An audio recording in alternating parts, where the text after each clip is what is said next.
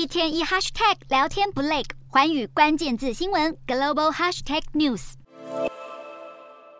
美国物价涨幅有所缓和，不过距离通膨率回落两趴的最终目标还有很长一段路要走。美国联准会当地时间三日召开决策会议，如市场预期的升息一码。自去年三月以来，联准会至今已经升息二十码。本次决策会议也挑明，抑制通膨还会是联准会首要任务。尽管美国三月 CPI 降至五趴，创近两年来新低，但扣除能源与食品价格的核心 CPI 涨势依然顽固。虽然联准会维持了鹰派基调，但这次决策会后声明相较于三月版本的声明出现了一些转变。首先，关于美国就业部分的用语，联准会不再强调就业增速强劲，反而暗示就业热度减弱，这是有利于降息的迹象。至于备受关注的金融动荡，联准会更明确的警告，银行倒闭风暴对信用与经济带来不利影响。而本次会后声明最重要的改变是，联准会不再认定紧缩政策强硬较为适当，而是紧缩政策适当的程度仍有待评估。这可能意味着联准会升息政策的约。束力已经足够，稍微暗示未来有可能暂停升息。专家分析，要是市场想要寻找未来利率走向的蛛丝马迹，关键点就在于此。